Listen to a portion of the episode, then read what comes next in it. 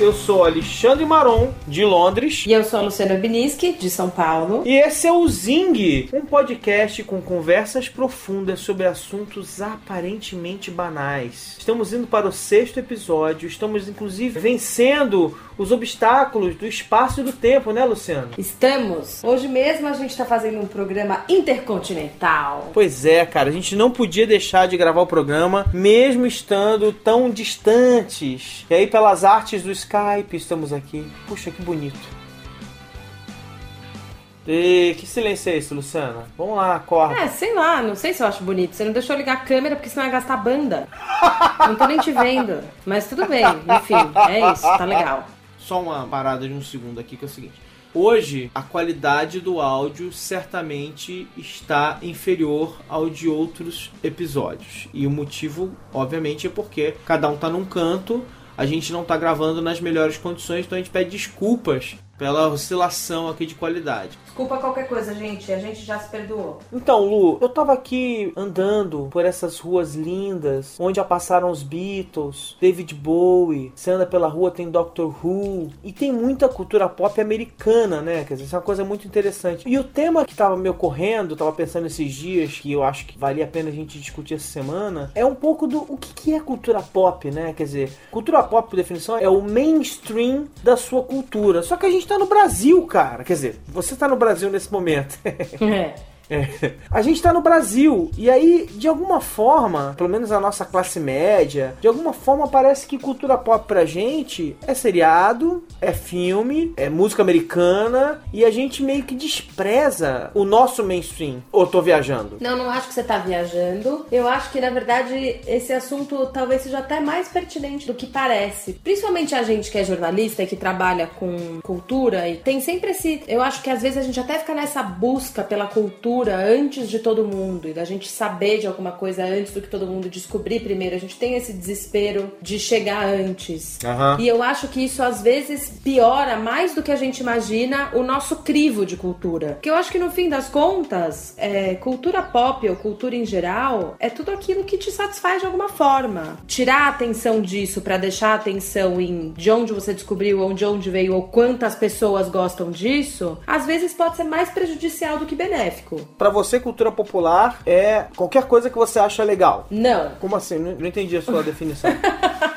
Não, achar que qualquer coisa que cultura popular é o que eu gosto, acho que é meio egocêntrico demais. Nesse caso, o você que eu tô usando é, tá, qualquer coisa que a gente, enquanto ser humanos, eu, tu, ele, nós, vós, eles, a gente, eu, né, gostamos. Como assim? Eu só acho que a gente não pode, ao contrário, não é que eu acho que tudo que eu gosto é cultura pop, mas eu não acho que ao contrário, não acho que tudo que eu goste não seja cultura pop, só porque eu gosto e eu cheguei primeiro. E a partir do momento que todo mundo for gostar, eu vou deixar de gostar porque no fundo o que eu quero mesmo é estar tá na frente de todo mundo. Então o que eu acho que é isso, assim, acho que as pessoas de alguma forma ainda tentam que usam o rótulo cultura pop para diminuir o tamanho de algo que eles não gostam. Mas então, talvez a gente entre até numa subdefinição que hoje em dia todo mundo fica usando, tal. Talvez essa cultura que está falando seja uma coisa mais para cultura hipster, né? Que assim é, eu cheguei na frente de algo que tava no limiar do mainstream, quer dizer, que tem características de, de que vai se tornar um mainstream em algum ponto, só que eu chego um pouquinho antes, na ascendente. E aí no momento que aquilo ali se populariza de verdade, aquilo perde a graça para mim, eu vou para a próxima coisa no limiar do mainstream. Eu arriscaria dizer que os hipsters nem acham que eles estão no limiar, eles acham que eles estão muito antes. Se eles achassem que eles estão no limiar, eles já não gostariam pelo simples fato de estar no limiar. Tipo, se, se tá no limiar e eles já meio que arriscam que vai virar mainstream, aí já não serve para eles, porque na verdade o que incomoda eles é o fato deles gostarem antes e depois virar mainstream. Imagina que absurdo todo mundo gostar do que eles gostaram. É engraçado, né? Porque devia ser uma sensação até de um certo prazer, de putz, que legal, eu enxerguei isso e agora todo mundo tá achando legal. Mas não, né? As pessoas não sentem assim, né? Eu acho que isso tá mudando, mas eu acho que essa coisa de você achar que porque você chegou antes, isso torna aquilo melhor ou pior. O meu problema é isso, é o juízo de valor. E aí eu acho que quando você dá juízo de valor e acha que o que você gosta é melhor do que o do amiguinho, você de fato fica um pouco incomodado quando todos os amiguinhos passam a gostar da mesma coisa que você. O que não quer dizer que eu não sofra disso, tá? Eu sofro, eu ainda tô tentando me desvencilhar completamente disso, mas é isso, atualmente eu assumo os meus guilty pleasures com muito mais facilidade, sabe? Sabe?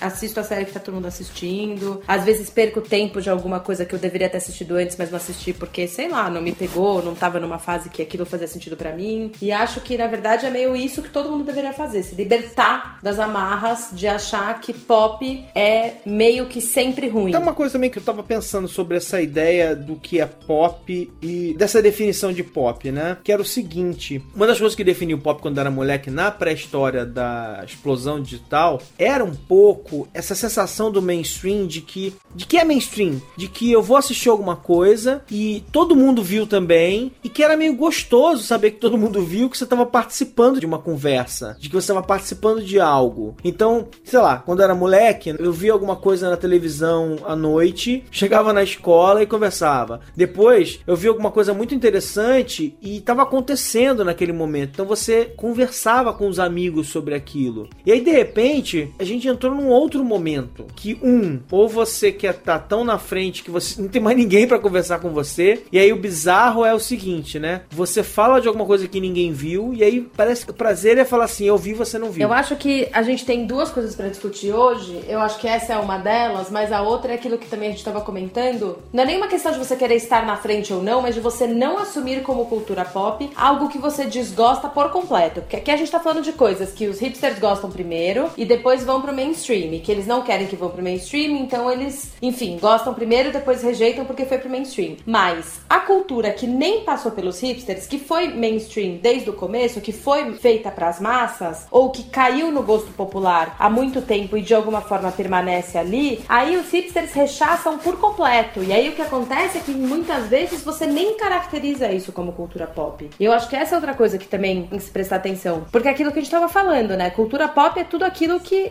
é popular para aquela sociedade. Então, se tem algo que, por exemplo, para mim é popular ou que é popular na cultura americana e porque eu tenho é, uma entrada na cultura americana faz com que eu me sinta um pouco parte daquela sociedade. Eu achar que o que é pop no Brasil não é pop de verdade também é um descolamento da realidade que não faz muito sentido. A gente tava falando sobre isso, né? Tipo, novela. Novela é super universo pop. E todo mundo torce o nariz para isso. Acha que série americana é do caralho, mas acha que novela brasileira é uma bosta. Dadas as devidas proporções e dadas as diferenças até mesmo criativas e de execução das obras, não dá para negar que novela é pop no Brasil. Acho que pop também às vezes tem um pouco essa conotação quase de tipo, tem que ser um pop meio cult, sabe? Não pode ser pop de verdade. E é engraçado pensar o seguinte, né? O que sobrou dos grandes movimentos culturais coletivos que acontecem e as pessoas conversam sobre eles, né? Então geralmente é evento esportivo, né? Coisas ao vivo que você precisa experimentar ao vivo. Copa do Mundo, Olimpíada, jogo de futebol, jogo de vôlei importante. Geralmente evento esportivo que acontece ao vivo ou algum show que acabou de acontecer. Ou você entra na novela, que talvez seja a última coisa que não é ao vivo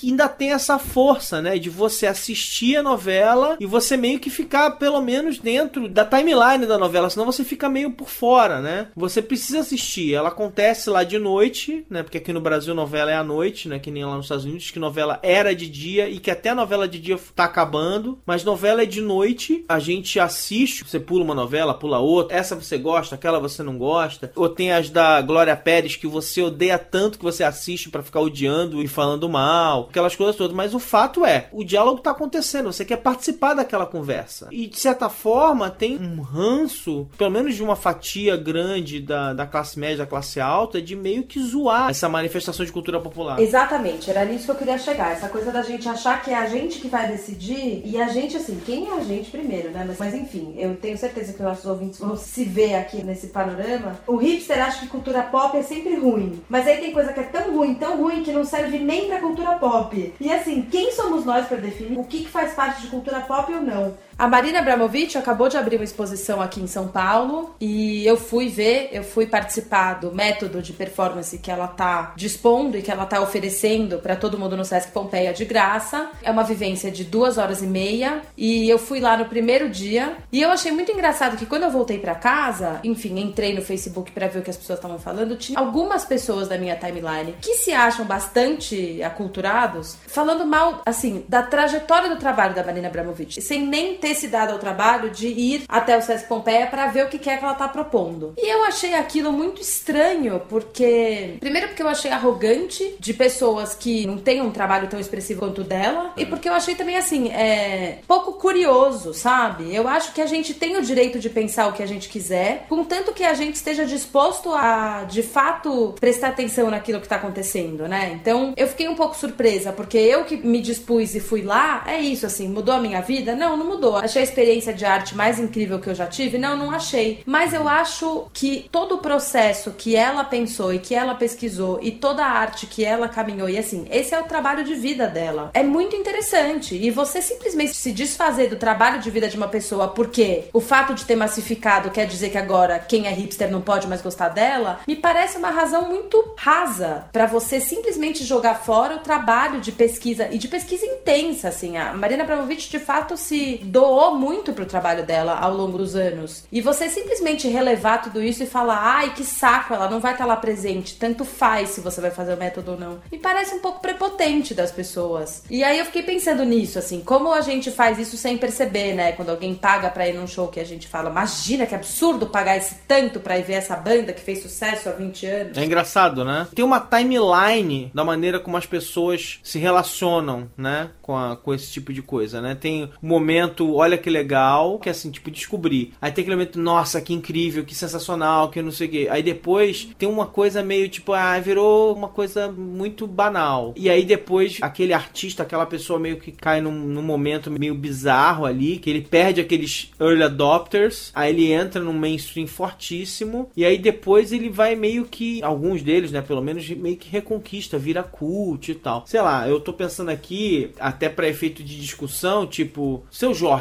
por exemplo. Seu Jorge era ninguém, Aí ele apareceu, aí teve gente que achou ele chato, não sei o que, mas uma galera adorou. E aí ele fez aquelas músicas do David Bowie bizarras, que teve gente que achou mó barato, teve gente que achou absolutamente ridículo. Você via seu Jorge em tudo quanto é canto, e aí ele virou o rei das versões bizarras, meio doidas de algumas músicas em inglês. E o rei do camarote diferenciado na Copa também, não podemos esquecer. Isso, também. Não é engraçado? Aí de repente aquela pessoa vai meio que perdendo essa aura, e aí ela meio que vira uma coisa meio segunda categoria e de repente em algum momento ela é resgatada. Ela é resgatada por alguma outra pessoa que por algum motivo é influente ou é capaz de trazer aquela pessoa de volta a alguma coisa. Ela vira cult outra vez. Quer dizer, tem um ciclo bizarro de como a gente se relaciona com cultura pop que me fascina de certa forma. É, também me fascina bastante. Até porque eu não acho que isso acontece só com artistas isolados, acho que acontece com estilos de música, isso acontece com coisas muito maiores, assim. Muito maiores eu quero dizer, com coisas que deveriam ser muito mais difíceis de se manipular entre aspas, acaba acontecendo. O universo meio que gira em movimento, né? Não tem muito o que fazer. E nunca nem sempre vai estar tá só bom, nem só ruim, né? Se a tua vida tá ruim hoje, amanhã vai estar tá boa. E se tá boa hoje, gato, pode acreditar, amanhã vai estar tá ruim, não tem problema. É o que acontece com todo mundo. É o ciclo da vida. É, eu acho que essa não é, não é a parte que mais me incomoda. O que me incomoda são as pessoas que insistem em estar contra a corrente pelo simples prazer de estar em contra a corrente. Do mesmo jeito que a gente estava conversando conversando semana passada, me irrita a indústria da música que se preocupa em moldar um artista para ocupar uma lacuna simplesmente porque aquela lacuna está vazia e precisa ser ocupada. É a mesma coisa que me incomoda no, nos dois lugares. Assim, me incomoda quem faz o pop pelo pop, porque acredita no, no cifrão que vem atrás do pop, e me incomoda quem nega o pop sem nem prestar atenção se o pop tem o seu valor ou não. Até porque ele tem sempre. Mas a pessoa que desvaloriza ou que nega qualquer qualquer valor do pop pelo simples fato dele ter virado pop, também não tem muita baliza para falar das coisas. Tá, mas então vamos pensar aqui uma coisa, né? Vamos falar de Romero Brito. Ah, não, Maron, vai. E aí? Se a gente for falar de.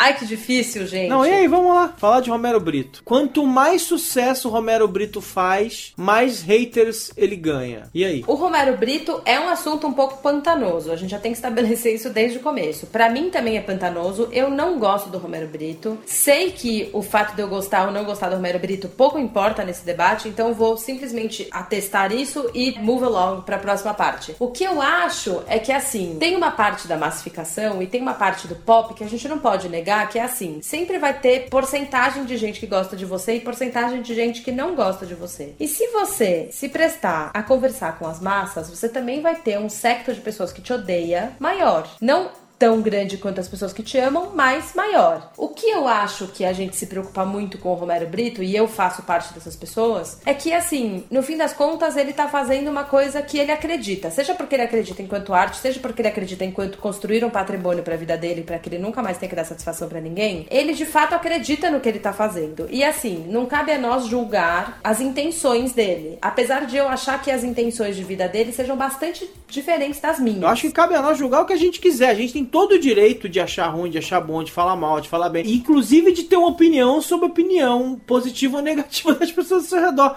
Isso é parte do processo da cultura. O jogo é esse. Sim, eu concordo com você. Mas eu também acho. Mas assim, o que eu quero dizer é: eu não acho que cabe a mim julgar se as pessoas que seguem até a história. Então tá, não vamos falar do Romero Brito, mas vamos falar do secto. Então, você falou do secto que odeia, tem o secto que ama. Não cabe a mim julgar por que, que essas pessoas amam ou por que, que o sucesso dele é tão grande. Entende o que eu quero dizer? Aham. O que eu posso fazer é decidir se eu quero fazer parte desse secto ou não. Definitivamente não quero fazer parte desse secto. Não acho que a arte que ele produz seja arte de verdade. Acho que é uma arte pasteurizada. E acho que nas artes plásticas, talvez seja o ramo das artes que mais polariza os artistas que produzem para as massas do que não, dos que não produzem para as massas. Mas isso talvez também seja só uma opinião minha pessoal, porque por exemplo, eu gosto de música pop, não tenho problema nenhum em admitir que eu ouço Taylor Swift, ouço Katy Perry, canto no carro e ouço jazz também, sabe? Já ouvi muito Coltrane, Miles Davis. Então assim, eu me sinto muito mais talvez solta e à vontade para ouvir dois lados diferentes da música, dois lados diferentes de literatura e não me sinto tão à vontade para permear dois lados tão distintos de arte, por exemplo. Eu gosto de certos artistas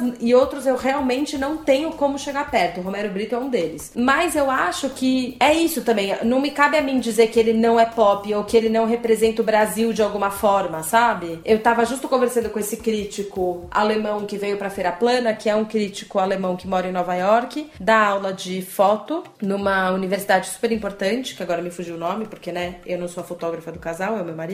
E aí a gente tava conversando sobre, sobre arte no geral, arte brasileira, e ele perguntou pra gente o que, que as pessoas achavam do Vic Muniz no Brasil. E aí eu disse pra ele, eu acho que atualmente ninguém pega muito no pé do Vic Muniz porque a gente tem o Romero Brito pra pegar no pé.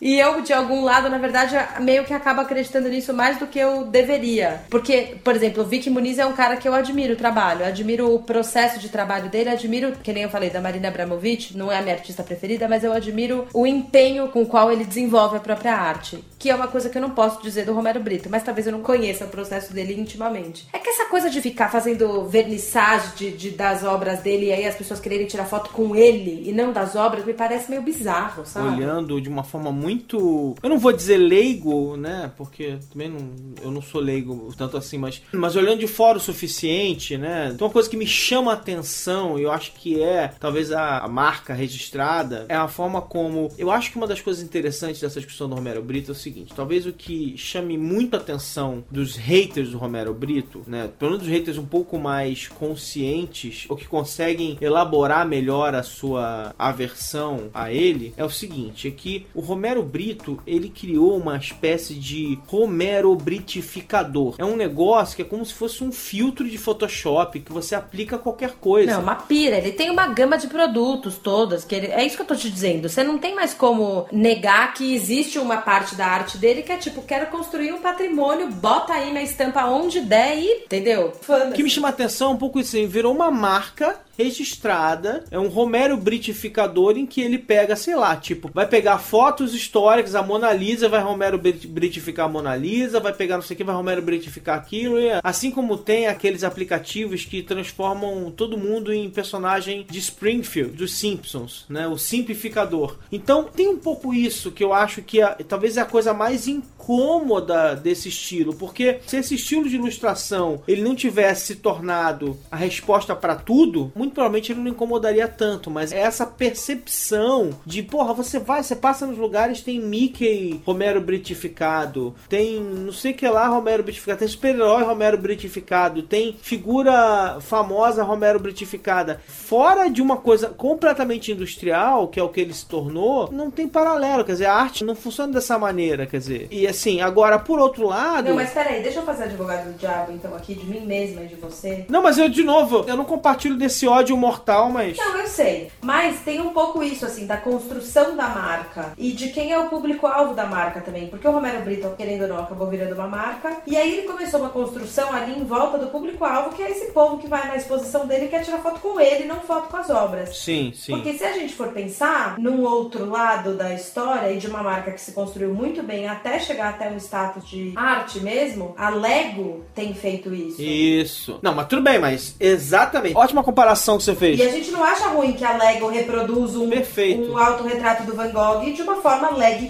legificada. Pois é, mas é que eu acho que aí tem uma parte da história que é assim. Eu adorei o exemplo que você usou, porque eu usei o Simpsons e você usou o Lego. Perfeito. Mas a, nos dois casos, note que tem sim uma piscadela pra gente, né? Tem uma, uma cumplicidade ali. É uma brincadeira do Lego, é uma brincadeira dos Simpsons. E de certa forma, talvez o que incomode as pessoas é essa roupagem de seriedade ali, de, de arte, quando não é. é. Acho que é esse que Nossa, é o. Nossa, talvez, realmente, Barão. Muito provavelmente seja. É. O fato de que o Romero Brito se leva a sério. Isso, exatamente. E, e talvez o fato de que ele se leve a sério da boca para fora, mas no fundo, quando ele fecha todas as portas da casa dele, ele tipo ri montes da nossa cara e da cara de todo mundo, porque no fundo a gente tá aqui discutindo sobre ele ele tá, meu, cifrão, cifrão, cifrão, tchatim, tchatim, tchatim, só tipo capitalizando loucamente enquanto a gente tá aqui discutindo se é válido ou não. Ele tá tipo, vocês estão discutindo se é válido? Eu tô comprando outra casa no Havaí. Beijos. Não, pois é, mas eu acho que, de novo, tá dentro do tema do que a gente tá falando. Acho que a gente até tá gastando tempo demais com o nosso amigo Romero Brito. Mas o que me chama atenção, e eu quero voltar nisso pra gente tentar debater isso melhor, é o seguinte: é por que diabos seriado americano. Até porque é até sacanagem, porque assim,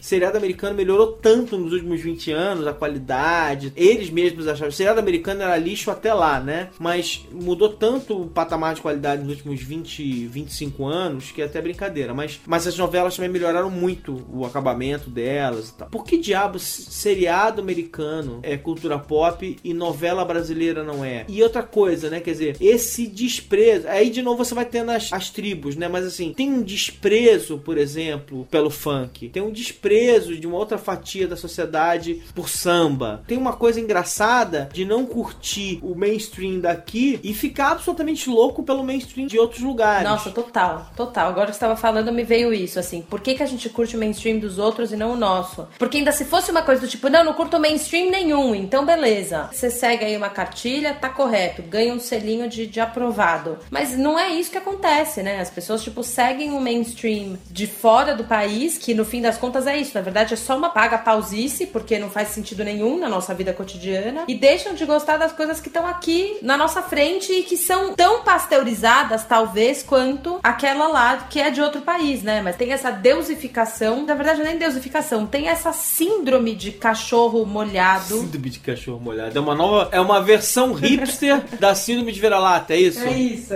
É assim que é pior que síndrome de vira-lata. É tipo um cachorro molhado, sabe? Tipo, coitado, pedindo comida. Se a gente fosse só vira-lata, beleza, mas parece que a gente tá passando necessidade, sabe? De tanto que a gente curte o dos outros e não gosta do nosso. Eu acho isso muito interessante porque eu fico lembrando, tem aí uma discussão mais complexa sobre o vigor. E eu acho que, de certa forma, talvez o grande responsável por essa discussão acontecer dessa maneira seja a eficiência da máquina de cultura industrial dos americanos. Porque, de novo, eu tô aqui na Inglaterra e, claro, que eles conseguiram produzir os, os ídolos deles e tal. A Inglaterra tem sempre uma coisa legal, outra acontecendo, associada à cultura. Mas a cultura pop americana é muito forte aqui também. E a cultura pop americana, ela é, na verdade, um produto de exportação mundial, quer dizer, inclusive com, é, com ramificações políticas importantes. Quer dizer, eles usaram o cinema e a televisão para entrar em vários lugares do mundo, para entrar em várias culturas. Mas tem uma coisa, quer dizer, de certa forma, é o triunfo de uma máquina muito bem azeitada, de uma estratégia muito bem é, montada ao longo de décadas. Sim, indo mais longe ainda, e que vem também de uma estratégia que eles começaram antes mesmo da televisão e da cultura pop assumida, que foi uma estratégia também que eles usaram no mundo das artes.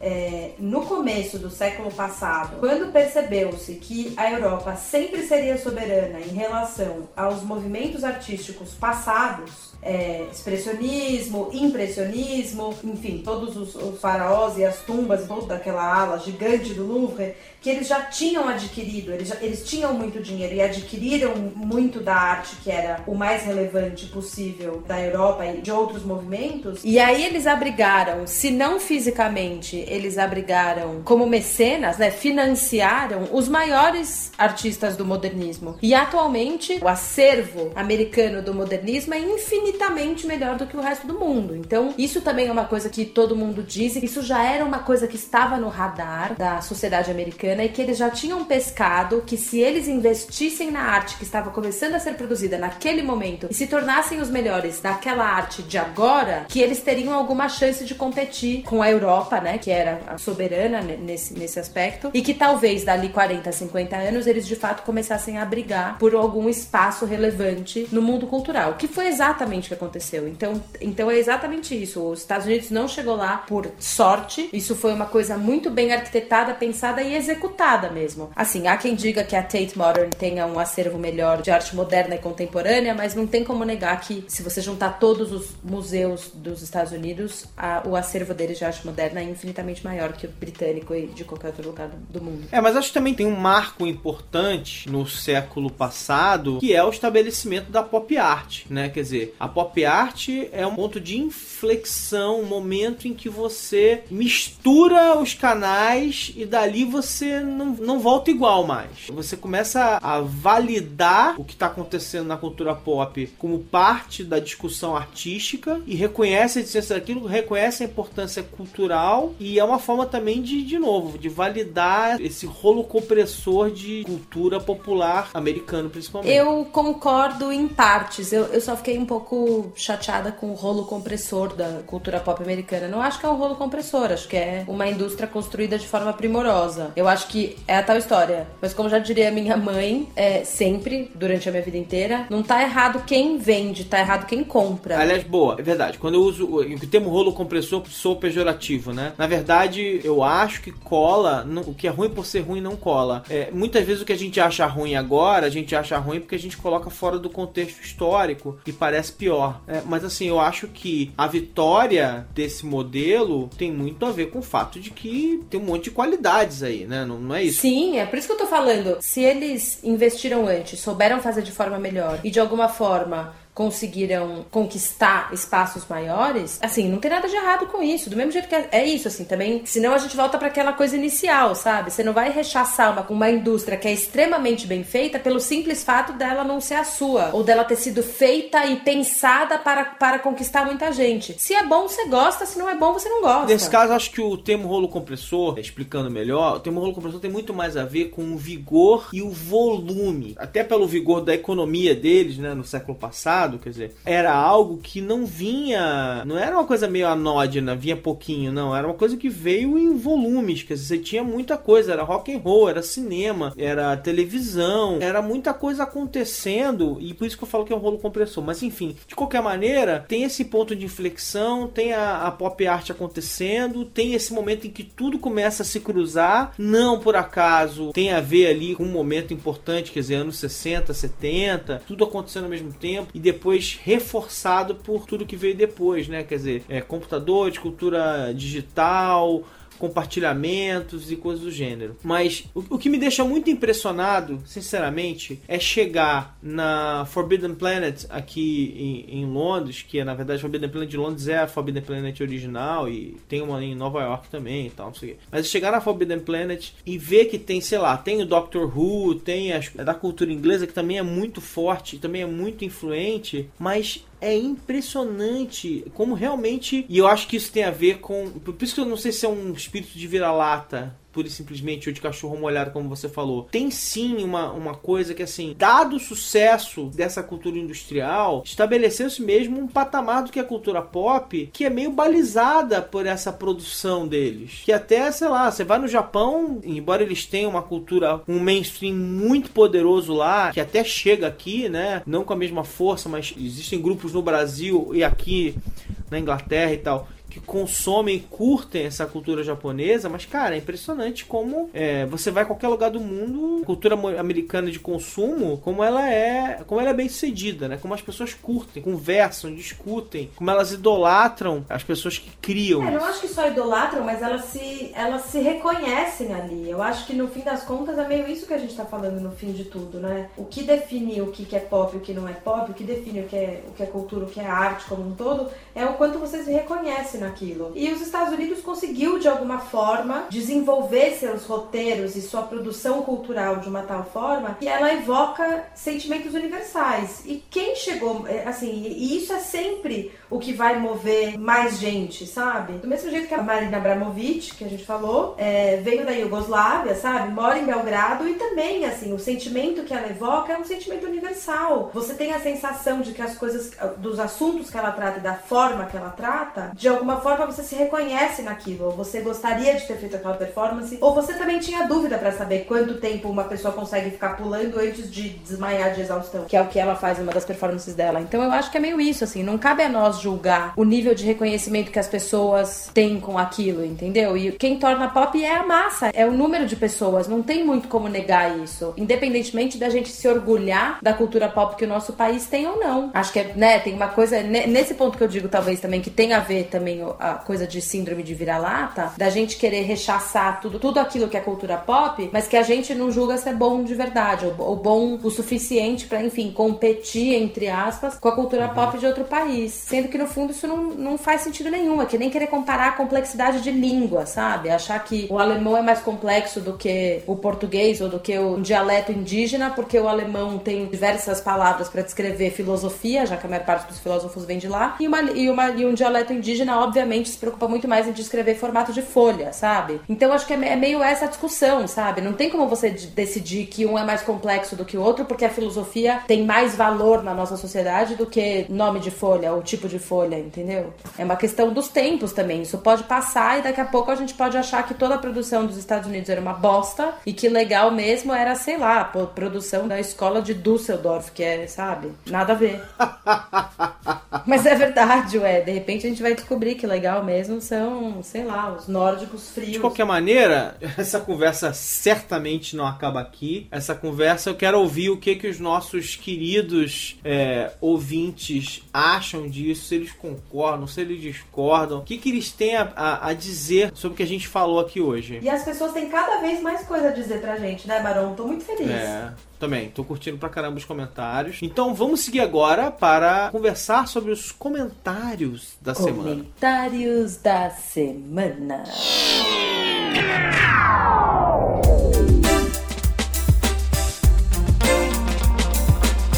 Vamos aos comentários dessa semana, né? Tem um aqui que é do Ferdi Neidos. Eu não tenho o nome completo aqui da pessoa. Então ele fala o seguinte, ó: "É tanta coisa que eu queria falar, acho que pasteurização sempre houve e sempre vai haver. No modelo anterior de negócios, as empresas de música contratavam N artistas pagando adiantamento pelos álbuns, como a Luciana falou. Era uma aposta. Os que não conseguiam manter o lucro esperado eram adaptados e se não dessem certo, eram limados. Algumas bandas conseguiam ficar com bala na agulha o suficiente para editar sua própria agenda, mas esses eram figurões. Hoje essa aposta entre aspas das gravadoras não existe mais, mas em contrapartida existem sim mais plataformas de divulgação que permitem ao autor e intérprete mostrar seu trabalho. Em alguns casos, esses artistas podem ser cooptados pela indústria. Em resumo, acho que era difícil e continua difícil para o artista. Só que agora as dificuldades são outras. Ainda acho importante dizer que o mercado ainda está se adaptando ao modelo digital, além de que a forma que consumimos cultura hoje em dia, ativamente, em comparação com antes, passivamente, afeta em muito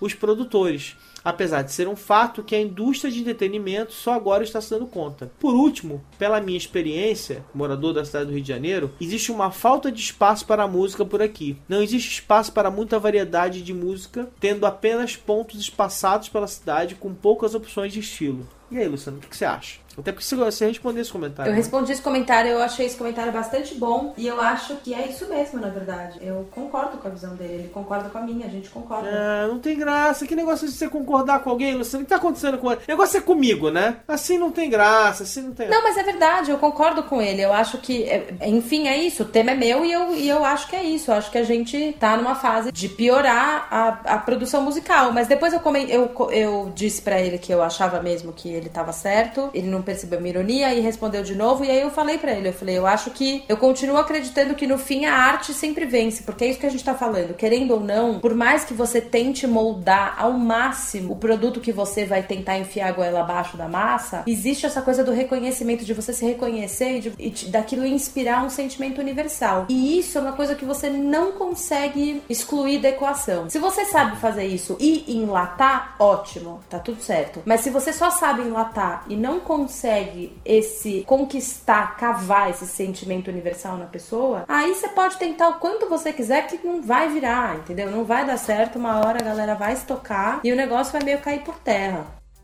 Tá, então vamos ler o comentário do Thiago que disse assim: Caros Maron e Luciana, apenas para acrescentar um contraponto referente à questão da teoria da cauda longa em música. De acordo com a Nielsen, que registra informações de vendas de música, dos 8 milhões de faixas únicas digitais vendidas em 2011, e a grande maioria foi por 99 centavos ou 1 dólar e 29 centavos na iTunes Store, 94%, ou seja, 7 milhões e meio das faixas venderam menos do que 100 cópias, e impressionantes 32% venderam apenas uma cópia. E isso ele tirou de um livro que chama Blockbuster como construir produtos vencedores no negócio do entretenimento. Então ele diz aqui que criou-se uma ideia de que a facilidade de distribuição de conteúdo através da internet abriria espaço para artistas menores crescerem. O que o livro demonstra nesse capítulo é que a teoria da cauda longa não se aplica no ramo do entretenimento em geral. Simplesmente não funcionou. Aí ele fala que vale dar uma olhada no livro, que o assunto é sério e a pesquisa mais ainda. Depois ele fala um PS. A indicação do livro foi feita no qual é a boa, não lembro em qual Braincast. Boa, boa. Continuem com o um bom trabalho. No fim, ele gostou do nosso trabalho, falou bem do Braincast, que a gente também curte, que é da nossa família de podcasts.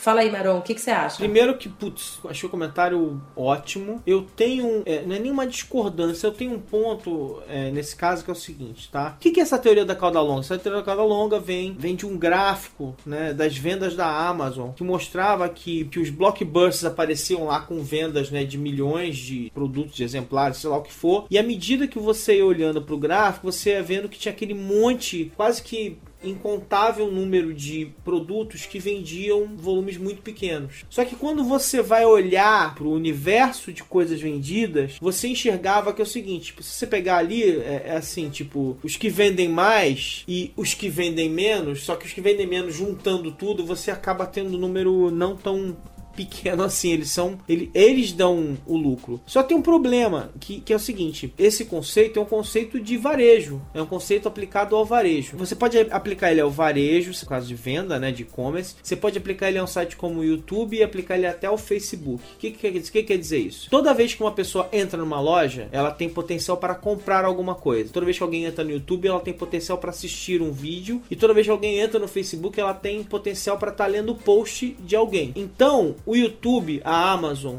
e o Facebook sempre vencem, a banca sempre vence. Eles sempre vão servir alguma coisa que interessa para você. Então, do ponto de vista deles, é, é, perfeito esse conceito, porque eles sempre se dão bem. A gente está fornecendo para eles um monte de conteúdo, eles estão sempre servindo e ganhando com publicidade, ou seja lá qual for o modelo de monetização deles. Então, onde eu quero chegar com isso é que esse conceito da cauda longa, muita gente achou que ele era um conceito que você ia usar para tudo, mas ele é principalmente para esse tipo de ambiente. Um ambiente que tem alguém servindo o, conteúdos infinitos e quem serve ou vende esses conteúdos sempre se dá bem. Só que quem produz o conteúdo e tá lá na, vendendo um exemplar, para ele, cara. Raramente se dá bem. Exatamente. E isso. Eu tô fazendo esse comentário para tentar colocar melhor em perspectiva que assim, não era isso que se esperava. Assim, a cauda longa, a promessa da cauda longa não é essa. Do ponto de vista do produtor, é, ela não é exatamente a melhor coisa do mundo. Ela não faz tanta diferença pro produtor. Ela é um conceito para quem serve, para quem serve o produto ou o conteúdo, seja lá o que for. Não é exatamente para quem produz. E aí isso também explica, isso que você acabou de falar também explica um outro comentário que a gente teve no site que eu respondi do Olavo de Carvalho. Ai, Olavo de Carvalho! É, que escreveu também dizendo que talvez eu não pesquisasse música o suficiente e que eu tava sendo muito saudosista e não tinha noção do quanto espaço as novas músicas tinham. E aí eu respondi para ele meio isso que o Marão acabou de responder, dizendo que, na verdade,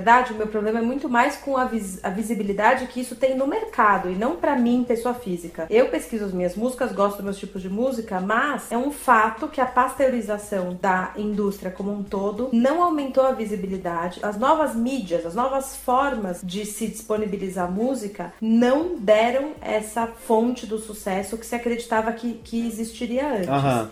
É óbvio que tem algumas pessoas isoladas que vão se beneficiar mais desse esquema do que do anterior. Do mesmo jeito que também existiam outras pessoas que se beneficiavam mais do outro esquema e que não se beneficiam desse. Mas o que eu quero dizer de uma forma geral é que é isso, assim, ó. pequenos produtores e os pequenos compositores continuam não tendo lugar ou público, não, continuam não conseguindo chegar no seu público final, porque no fim é tanta oferta e a internet é tão vasta que eles continuam tão distantes quanto eles estavam antes da internet existir. E com isso, nós vamos chegando ao final de mais um programa. Por favor, galera, não esqueçam, olha, vocês podem seguir a gente no SoundCloud, vocês podem dar like na página do Zing no Facebook, né? Tem, tem várias maneiras e comentar em todos esses lugares, comentar no Brainstorm, no, no SoundCloud, no Facebook. O que importa é conversar, o que importa é se divertir tá bom? Então, até semana que vem. Um beijo de São Paulo. Um beijo, um abraço, um aperto de mão, tudo mais de Londres. Tchau.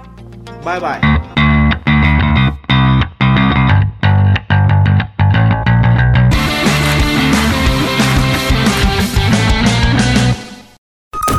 Este podcast foi editado por EditaCast. Acesse editacast.com.br.